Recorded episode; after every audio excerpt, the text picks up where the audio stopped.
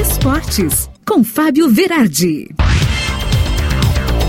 Chegando com o esportes desta segunda-feira e ontem o Inter conseguiu um pontinho no Beira-Rio no empate em 2 a 2 com o Corinthians, fez um abafa no começo, o Lindoso deixou dele, Denilson entrou com bola e tudo, foi realmente bonito o gol do Inter, depois teve bola na trave que podia ter ampliado o placar, mas aí o Carrasco Juliano empatou o jogo no segundo tempo e depois no pênalti sofrido por Roger Guedes, Fábio Santos virou para o Corinthians. O Inter não se entregou e nos acréscimos fez uma bucha linda com Gustavo Maia. No final do jogo tivemos briga entre os jogadores, expulsão para cada lado, Patrick está fora do próximo jogo. E o Juventude ficou no 0 a 0 com o Ceará no sábado e saiu do Z4. O Fluminense também fez 3 a 1 no Flamengo no resultado surpreendente e o Atlético Mineiro confirmou o favoritismo para cima do Cuiabá com 2 a 1. E o Fortaleza, hein?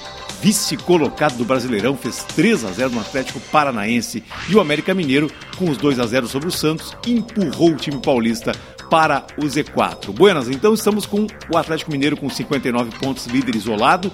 Fortaleza em segundo com 48 pontos. Em terceiro embolou geral, né? Flamengo, Palmeiras e Bragantino com 46 e o Inter vai aparecer em sexto lugar com 41. Juventude agora é o 16 com 29 pontos, saiu do Z4 e o Grêmio vai jogar hoje contra o Atlético Goianiense, 8 da noite. E o Grêmio, lembrando que é o penúltimo do Brasileirão, mais uma final de campeonato, precisa ganhar ou ganhar.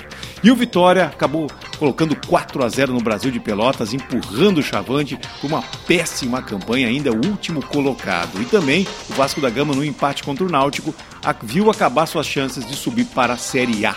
Na Série B, então, nós temos o Curitiba com 57 como líder, Botafogo com 55, os dois matematicamente classificados para subir. Depois nós temos Havaí com 53 e Goiás com 52, lutando pelas outras vagas. E na Espanha, La Liga, tivemos o clássico entre Barcelona e Real Madrid. O Real fez 2 a 1 no maior clássico da Europa. E na Premier League, o Liverpool fez 5 a 0 no Manchester United, calando o Old Trafford, deixando o time de CR7 caladíssimo e torcedores indo embora do estádio aos 20 minutos do segundo tempo.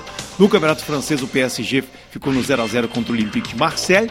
E no futebol americano, o seu Tom Brady quebrou mais um recorde. É o primeiro jogador a lançar para 600 touchdowns na história da liga, na vitória do Buccaneers sobre o Bears. E o Grêmio está na final do Brasileirão de Aspirantes só que perdeu a primeira partida para o Ceará por 2 a 1 e agora na próxima quarta tem que ganhar pelo menos uma vitória simples para se tornar então o campeão. Lembrando que o Grêmio tem um artilheiro do campeonato, que é o Elias, que tem 11 gols em 11 jogos. E também lembrando que essa semana está agitadíssima, tem jogo de volta das semifinais da Copa do Brasil entre Fortaleza e Atlético Mineiro e também entre Flamengo e Atlético Paranaense. Eu vou te contando tudo na semana aqui no Teu Esportes, na tua Rádio Sul.net.